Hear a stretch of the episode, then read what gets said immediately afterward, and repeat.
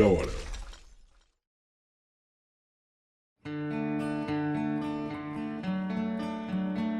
Bom dia, boa tarde, boa noite para você que está me ouvindo agora. Meu nome é Vitor Augusto, professor de Geografia e Atualidades, e nos próximos 30 minutos eu te garanto que você irá entender muito mais sobre o que, que afinal de contas, levou tanto mundo a se preocupar com o Níger agora. E se você leu a descrição do episódio de hoje, pode estar se perguntando o que está acontecendo no Níger, por que tanta repercussão sobre esses eventos recentes e quais os motivadores da tomada de poder no país. Antes da gente começar, eu queria agradecer aos meus cinco primeiros apoiadores do Geografia em Meia Hora lá no apoia.se barra Geografia em Meia Hora. Valeu demais do fundo do coração, eu juro, eu juro, por mim mesmo, por Deus, por meus pais. Eita, nós! Ó, eu juro pra vocês que eu vou criar coisas muito legais. Eu estou estudando como é que eu faço o programa de apoiadores pelo Instagram para poder fazer lives exclusivas para os apoiadores, um grupo de conversa exclusivo para os apoiadores, porque eu tenho minhas ressalvas em relação ao WhatsApp. Mas bora lá! E bom, a não ser que a sua residência oficial seja numa caverna do Afeganistão e que você não tem nem sinal de 1G, você pode ter identificado que nas últimas semanas, no plural, nós tivemos uma situação bastante conturbada no Níger, uma situação que é realmente muito complexa, porque abrange política, economia, uma situação energética internacional, relações internacionais, isso tudo sendo um desdobramento de tensões históricas, geopolíticas no continente africano e claro que a gente soma todas essas variáveis que eu acabei de falar a uma situação que é muito importante. Por mais que a grande mídia, o mainstream, tá, não seja tão confiável quando a gente vai analisar uma reportagem em relação à geopolítica e à política internacional, ah, pelo menos eles têm correspondentes internacionais de boa qualidade espraiados pelo mundo todo. Porém, porém, obter informações do Níger é algo bem mais complicado do que obter informações do que está acontecendo agora na França. Então, quando eu fui preparar, por exemplo, aqui o roteiro do G30 sobre aqueles protestos franceses em função da morte do Nahel, é claro que eu tinha muito mais informação e eu tinha uma diversidade maior de informações do que agora buscando informações sobre a situação e sobre o panorama geopolítico do Níger. E aí já vale uma recomendação para todos vocês. Tem um site que é o Africa News, que é bem interessante. A Al Jazeera também costuma ter informações bem interessantes sobre o Níger e sobre o continente africano em geral, que é bem legal.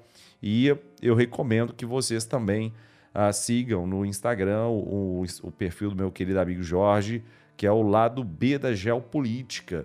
E aí sim, a partir dessa tríade, é claro, tá? Eu não poderia deixar de falar também dos dois grandes players em relação à política internacional, que nós temos os dois podcasts mais bombados de política internacional do país, que é o Xadrez Verbal, do Felipe Figueiredo e do Matias, e também o Petit Jornal, do meu querido amigo Tanguy Bagdadi. Beleza? Feitas essas honrarias iniciais, vamos lá, vamos para março de 2008 e uma fala que eu gostaria muito de começar o episódio de hoje, que é a fala do ex-presidente francês, o Jacques Chirac, que ele falou que sem a África, a França não teria história de glória no meio das grandes potências mundiais.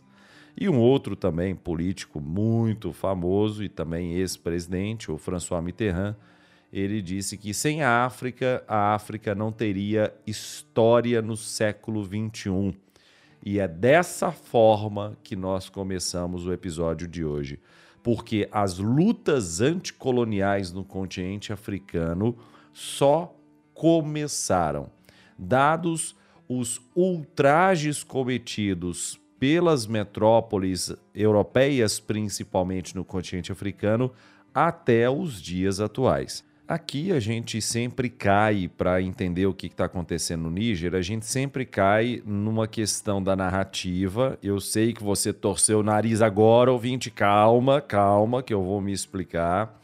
Porque é evidente que o mainstream vai tratar essa situação como um golpe militar e um golpe de Estado, o que não deixa de ser uma verdade, por outro lado, em outro campo, existe uma retórica que também é verdadeira de que o que nós temos é uma mudança de governo, já que o governo antecessor, o governo de um camarada chamado Mohamed Bazoum, era muito condescendente com a França, mantendo laços históricos, lembrando que a independência do Níger em relação à França ocorreu no dia 3 de agosto de 1960, porém, essas relações de uma profunda interdependência.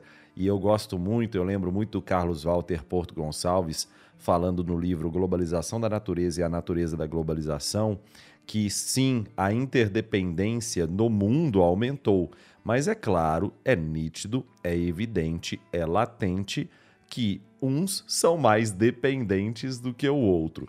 Logo, a acusação dessas pessoas revolucionárias que promoveram essa mudança de governo seria de que o Bazum manteria essa profunda dependência do Níger em relação à França, a sua ex-metrópole. Então, é, é algo bem interessante da gente analisar esses dois pontos de vista que não devem ser tratados como antagônicos, devem ser tratados efetivamente como duas verdades. Até porque, como todo golpe militar que se preza, bem como aconteceu no Brasil, você não vai acreditar que se é uma jabuticaba brasileira, golpes militares seguem uma cartilha padrão de ferimento dos direitos humanos, de cerceamento da liberdade de expressão e de uma série de outros direitos, enfim. Com o Níger não será diferente por motivos óbvios. Só para a gente entender tá, geograficamente o que é o Níger, e longe de mim usar uma abordagem determinista como o professor Rock gosta de verbalizar nas redes sociais e principalmente no seu canal do YouTube, mas é importante que a gente entenda que essa, esse vínculo histórico do Níger com a sua ex-grande metrópole, a França, acabou não se transformando em frutos para a população e frutos para o país. Porque mais de 75% do território do Níger é coberto pelo deserto Saara. O Níger é, uma, é um país mediterrâneo, ou seja, está entre terras, tá? Quando se chama um país de país mediterrâneo, essa terminologia pode ser usada para um país fechado, um país que não tem acesso ao mar ou landlocked country, sacou?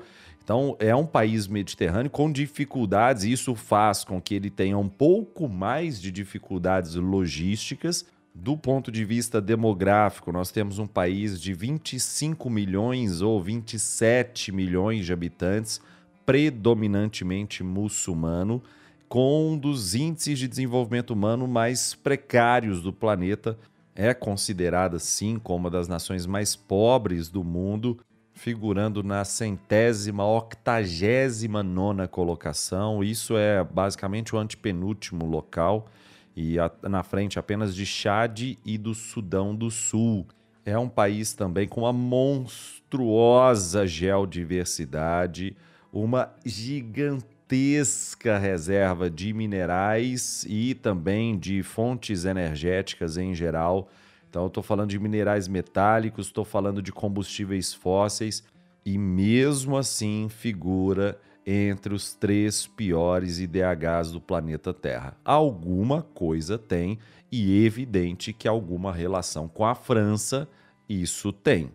E aí sim, vamos lá nós tivemos uma facção dissidente do exército do Níger que derrubou o presidente, o Mohamed Bazoum. Esse presidente foi eleito democraticamente. Eu estou fazendo aspas com as mãos, porque de fato a gente poderia gastar oito episódios do Geografia em Meia Hora para falar sobre o que é democracia e o que é ser eleito democraticamente porque há bastante dúvidas sobre essa terminologia recentemente. Então, pelo amor de santo Deus, não é o nosso objetivo aqui hoje, mas o que de fato nós tivemos foi uma alteração do regime. Essa facção dissidente acabou anunciando, declarando o fim do regime do ex-presidente, do presidente Bazoum, segundo eles, por uma questão de segurança nacional e também por má governança. E aí isso indica o quê?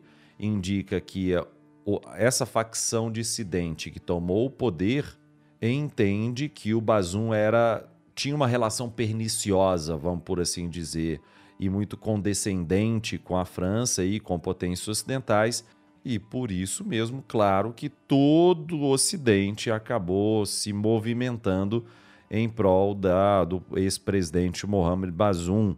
O fato é que na mídia ocidental circula muito a informação que a, o Bazoum foi o presidente eleito há dois anos, na primeira transferência pacífica e democrática de poder no país desde a sua independência da França.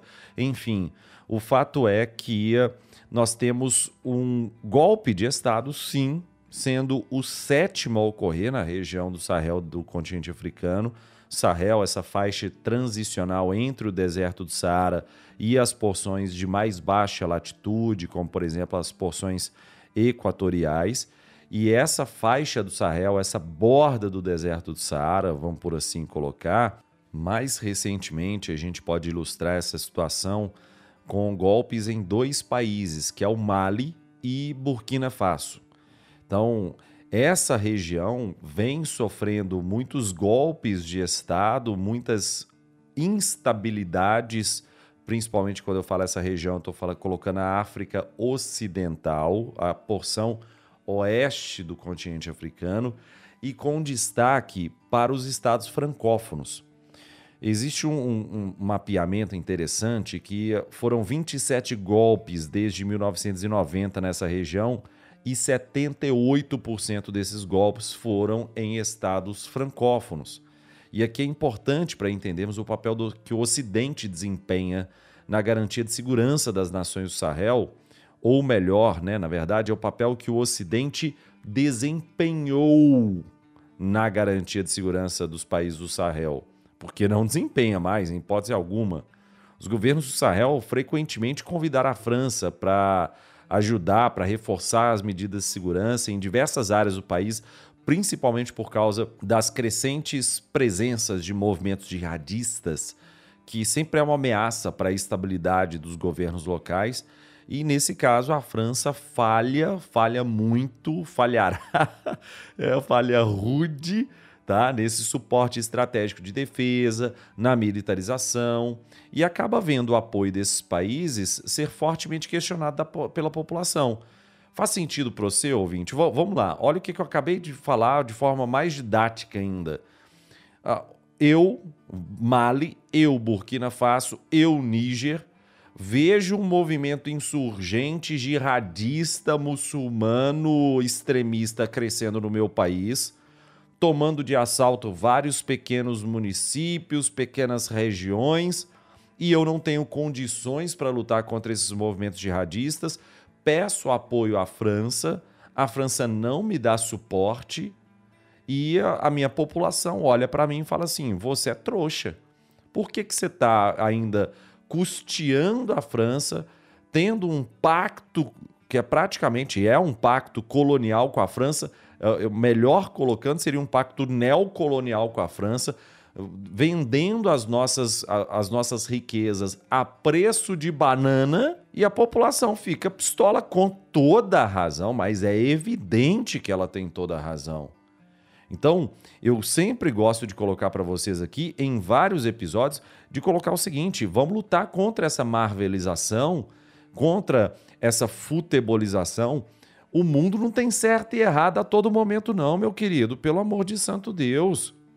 Entenda o seguinte: a população está certa nos seus questionamentos em relação a essa submissão de diversos presidentes dessas antigas colônias francesas. É óbvio que essa população está certa.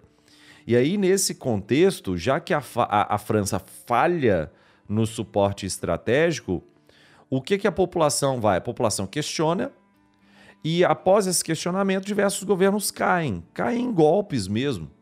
As tropas francesas foram forçadas a se retirar em diversos países, como por exemplo no Mali, em Burkina Faso, e isso leva potências regionais, é, esses países, a se voltarem para a Rússia, a se voltarem para o grupo Wagner em busca de segurança. É interessante, a remoção do presidente Mohamed Bazoum agora no Níger foi justificada justamente por essas alegações que ele era um fantoche dos interesses franceses, levou a protestos em massa na porta da embaixada francesa. E dá para trazer para a mesa aqui um termo que é um termo importante para principalmente para essa discussão de hoje, que é o françafriqué. Tá? Como assim, Vitinho? O que é o françafriqué? É um termo cunhado pelo François Xavier Verschave que designa um sistema nebuloso que acopla a França com as suas ex-colônias africanas. Então, ele foi incorporado muito pelos autores que tratam das relações franco-africanas, principalmente essas relações pós-coloniais do século XX. E é interessante porque esses autores pesquisam décadas a fio sobre ilegalidades e esquemas de corrupção que cercam esses contatos entre franceses e africanos desde a década de 1960, 1970, com a perda da, das suas colônias, mas a manutenção de relações neocoloniais. E aí, no pós-independência, por exemplo, o franco CFA foi controlado por bancos centrais e a participação francesa era muito significativa nesses países. Como assim, Vitinho? O que é o franco CFA? O franco CFA é a moeda oficial desses países, dessas ex-colônias. Franco CFA, antigamente, a tradução, o, C, é, o CFA, lembrando, tá, gente? Nem a França usa o franco mais, né? Mas o franco CFA designava as colônias francesas da África, CFA. Mas a partir de 1958, nós tivemos uma nova abreviação para esse acrônimo, né, CFA, que é a comunidade financeira africana. Então, aí nós temos o seguinte: esses países são obrigados a usar o franco CFA e, portanto, manter uma dependência seu, da sua zona monetária, do seu sistema financeiro, uma dependência em relação à, à integração dos bancos centrais. É bizarro isso, né? O franco CFA tem como um dos seus pilares fundamentais a centralização das reservas no Tesouro francês. Eu estou falando que até pouco tempo atrás, nós tínhamos mais de 60% das reservas sendo obrigatoriamente sendo estocadas na França. Depois de 2005, esse valor passou a ser de 50%. Você imagina que 50% das reservas do tesouro desses países estão lá no tesouro francês. Então, se isso não for uma relação de dependência, eu não sei o que é. É importante a gente pensar isso. O, o franco CFA é uma moeda vulnerável à flutuação cambial que é controlada pela França. Então, traduzindo isso que eu acabei de te falar, ouvinte, mais de 50 anos depois das suas independências, as ex-colônias francesas não têm autonomia no que tange às suas políticas monetárias. Mas só para a gente finalizar essa questão inicial do golpe, que eu ainda tenho bastante coisa para falar com você hoje, ouvinte. Olha só, é claro, como eu disse, que a potências ocidentais como França e Alemanha estão do lado do Besum na história, né? do ex-presidente que foi deposto. Mas por incrível que pareça, muita gente não entende isso, mas a Rússia também. Então, o Sergei Lavrov, que é o ministro das Relações Exteriores, é um famosíssimo Sergei Lavrov, deu, deu uma, uma declaração dizendo que a ordem constitucional tem que ser restaurada. Por mais que tenham bandeiras russas lá nas ruas tá, do Níger, nós temos o Sergei Lavrov afirmando que essa ordem constitucional deve ser restaurada. O Prigogine, que é o, a, a, liderança do grupo Wagner, também negou que não tem. Ele fala assim: ó, não tem envolvimento com o golpe. É claro que ele vai ser beneficiado por acordos do Níger com o, o grupo Wagner, mas o máximo que ele falou, olha, isso aqui é um movimento de libertação da população, eles que esperam ser libertados em relação aos colonizadores ocidentais. Eu não tenho nada a ver com isso não. E claro que toda essa situação acaba se desdobrando para possíveis intervenções no país, possíveis intervenções no Níger. E a gente vai entender o porquê que existe realmente essa possibilidade, já que o Níger está em cima de um poço de urânio francês, tá? Francês entre aspas, ok? Então nós temos de um lado um grupo de potências prometendo dar suporte estratégico e apoio para que estados vizinhos do Níger entrem e promovam uma intervenção do Níger, mas por outro lado nós temos também Mali, Burkina Faso e diversos outros estados que não concordam com o intervencionismo ocidental no continente africano e vão engrossar o caldo daquelas pessoas ou daqueles países, melhor dizendo, que são contrários a esse tipo de postura intervencionista no continente africano. Até porque, citando intervencionismo, a gente não pode esquecer o desastre completo que aconteceu na Líbia. E aí sim, nós temos na Líbia a intervenção pós-Primavera Árabe, ou no contexto da Primavera Árabe, com a deposição e a morte do ex-ditador Muammar Gaddafi, ou Gaddafi. E, como eu disse, é desastroso no sentido que vários países africanos frequentemente verbalizam que a Líbia se tornou um brinquedo de várias potências. A Líbia é um poço de petróleo e gás, é definitivamente tem uma das maiores reservas de petróleo do planeta Terra. Salvo engano, é a maior reserva de petróleo do continente africano. Então, nós temos ali um potencial econômico gigantesco. A Líbia costumava receber, inclusive, muitos imigrantes de países como a Nigéria, porque a Líbia tinha uma certa dinamicidade econômica capaz de receber esses imigrantes em busca de trabalho. Mas depois desse conflito, que teve um impacto monstruoso, um impacto gigantesco na sua indústria petrolífera, só para a gente entender teve poço de petróleo na Líbia que uh, produzia 1,2 milhão de barris por dia, passou a produzir pouco mais de 200 mil barris de petróleo por dia, perdeu um milhão de, de barris de, de petróleo todos os dias. A Líbia acabou se transformando também numa cleptocracia, igualzinho o Afeganistão virou. É impressionante, né, como a coincidência de que ocupações e intervenções do Ocidente são tão eficientes que esses países acabam se transformando em uma cleptocracia. E isso porque a administração do Obama, né, o nosso Obamão, disse que estava tentando proteger os civis da Líbia dos ultrajes cometidos pelo Muammar Gaddafi. Em hipótese alguma aqui, é um elogio ao Gaddafi. Ele eh, está muito bem colocado onde ele está, que possivelmente é no quinto dos infernos. Mas é esse tipo de postura intervencionista do Ocidente não funcionou na Líbia e possivelmente não vai funcionar em outros lugares no continente africano também não, né? Porque também não funciona no continente ah, lá no Oriente Médio, né? E aí nós temos um caso interessante pensando nessa postura intervencionista e na relação neocolonial francesa com a África francófona, que é o caso da Guiné Equatorial. Em 1958, o grande líder da Guiné Equatorial, Sekou Touré, foi o primeiro líder africano a se rebelar contra o Império Francês. E ele tinha um lema, inclusive, que é. olha só, eu li isso na Time, na revista Time, e possivelmente é verdade. Mas dizem as más línguas que o famoso Charles de Gaulle estava ouvindo o, o Sekou Touré nessa nesse pronunciamento que ele falou que ele inclusive o De Gaulle ficou bravo, ficou pistola com o Sekou Touré que e desmarcou um jantar que teria com ele, mas o, o, o Touré falou o seguinte: é preferível a liberdade com pobreza que a opulência na escravidão. E ele conseguiu, o Touré, para a Guiné Equatorial, conseguiu a independência às custas de muita miséria, às custas de muita retaliação por parte da França. Os funcionários públicos, técnicos, as unidades de exército da França saíram em três meses.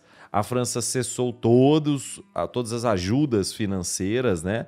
Inclusive as exportações da Guiné, que na época eram à base de café, banana, bauxita, estavam passaram a estar, né, depois da independência, a, as mesmas tarifas impostas a outros países e isso foi minando a capacidade, a dinamicidade econômica da, da de Guiné Equatorial. E além disso os franceses, quando, quando saíram, esses, esses relatos são muito recorrentes em artigos na internet, e os franceses saíram destruindo ou queimando, atirando fogo a tudo que eles tinham construído lá: escolas, creches, edifícios de administração pública. Uh, não tinha como levar carro, tacava fogo em carro, livraria, farmácia com os remédios todos dentro, instrumentos de pesquisa, tratores, até mesmo vacas e cavalos da, das fazendas foram mortos, os alimentos nos armazéns de fazendas foram queimados ou envenenados. Parece aquela política de terra arrasada, sabe? Muito corriqueiramente utilizada em diversos momentos da história. Enfim, essa devastação toda ocorreu com um propósito, inclusive. Não foi deliberadamente da cabeça de cada um dos franceses que estavam ali em Guiné Equatorial. Era uma espécie de recado às outras colônias, indicando o que, que aconteceria se essas colônias se transformassem em ex-colônias. E aí você vira para mim e fala assim: Ô Vitinho, mas tudo bem. Você virou para mim e falou que a, a situação do Níger não é fácil. Você virou para mim e falou que o Níger é um dos países mais pobres do mundo. Você virou para mim e falou que 40% da população do Níger vive em extrema pobreza, que 50% vive com menos de 2 dólares por dia. Ok. Mas por que, Vitinho, que tem tanta repercussão em relação à, à mídia ocidental? Por que, que tem tanta gente repercutindo? Gente, a França tem uma dependência muito significativa em relação principalmente ao urânio do Níger. E aí tem um grupo francês que é o Orano. Tá? Esse grupo opera três minas, três grandes minas do país. E além de operar três grandes minas, opera uma das cinco maiores minas de urânio do mundo. Tá? O Níger contribui com mais de 20% do urânio natural importado pela França. Então, é um dos maiores fornecedores de urânio do mundo. Em relação à capacidade de produção anual, o Níger é o sétimo maior país do planeta Terra. Só para a gente ter uma noção, o Cazaquistão lidera isso com muita folga, mais de 21 mil toneladas produzidas todos os anos. O Níger produz mais de 2 mil toneladas mas, eh, como eu disse, o Cazaquistão é com folga em relação ao mundo todo, tá? Só para te ilustrar isso, o Cazaquistão produz três vezes mais urânio natural do que o, o segundo maior produtor, que é o Canadá. O Cazaquistão produz mais de 21 mil, o Canadá produz mais de 7 mil toneladas. Depois vem Namíbia, Austrália, Uzbequistão, Rússia e aí sim vem o Níger. Ô Vitinho, o Brasil produz urânio? Claro que produz. Enquanto o Níger produz 2 mil toneladas, o Brasil produz 43 toneladas todos os anos. Olha que beleza. E aí, vamos voltar aqui para a nossa situação dessa extrema dependência da França. Então, isso indica que a, a França, como você muito bem sabe, e vai ser tema aqui do Geografia em Meia Hora em breve, França é, um, é o país mais dependente do planeta Terra das fontes termonucleares de produção de energia. Definitivamente. É o país mais dependente do mundo. Não é o país que mais produz energia nuclear, tá? A França não produz mais energia nuclear em valores absolutos do que os Estados Unidos, por exemplo. Mas a França, em termos relativos, é o país mais dependente dessa fonte de energia. E, claro, obviamente, é dependente do urânio que vem das suas ex-colônias e que vem dos seus grupos de mineração de urânio, como, por exemplo, o Orano, que é o terceiro maior grupo de mineração de urânio do planeta Terra. Então, aí sim a gente começa a entender que existe uma, uma geopolítica energética muito forte em relação a isso, como existe em relação, claro, à guerra entre Rússia e Ucrânia, enfim. A segurança energética é uma pauta que nunca pode deixar de estar presente nas nossas discussões em relação à geopolítica, tá? A União Europeia recebeu 25% do seu urânio, estou falando da União Europeia toda, tá? 25% do urânio da União Europeia em 2022 veio do Níger. Então, é claro que agora a situação já complica um pouco mais, mas a União Europeia e a França, obviamente, têm o seu lastro, têm ah, os seus estoques, as suas reservas, mas eles vão fazer de tudo para continuar explorando urânio dentro do território de Níger, do território nigerino, que é o gentílico, né? Nigerino. Então, é, é muito importante que a União Europeia acompanhe isso de perto. E pode ter certeza que vão acompanhar de perto, nem que seja a partir da mídia ocidental e essa retórica que é muito persistente em relação ao retorno do Bazoum no poder, mesmo com uma fatia muito expressiva da população nas ruas, com essa luta, com essa, com essa demanda muito anticolonial. A luta anticolonial no continente africano, ela persiste infelizmente até os dias atuais e bem como nós temos essa prerrogativa a partir do Mali, Burkina Faso recentemente, com o Níger não foi diferente. Eu espero que eu tenha ilustrado para você um tema muito complexo. Foi muito demorado para eu poder estudar isso, de fato a quantidade de informações é bem mais limitada do que de outras regiões né, e de outros contextos geopolíticos, mas eu acredito que eu tenha feito um bom resumo da ópera para você, querido ouvinte, querida ouvinte. Muitíssimo obrigado pela sua presença até aqui no nosso humilde podcast. Eu queria agradecer do fundo do coração aos meus queridos apoiadores aqui do Geografia em Meia Hora. Valeu demais da conta um beijo no seu coração, até semana que vem e tchau, tchau.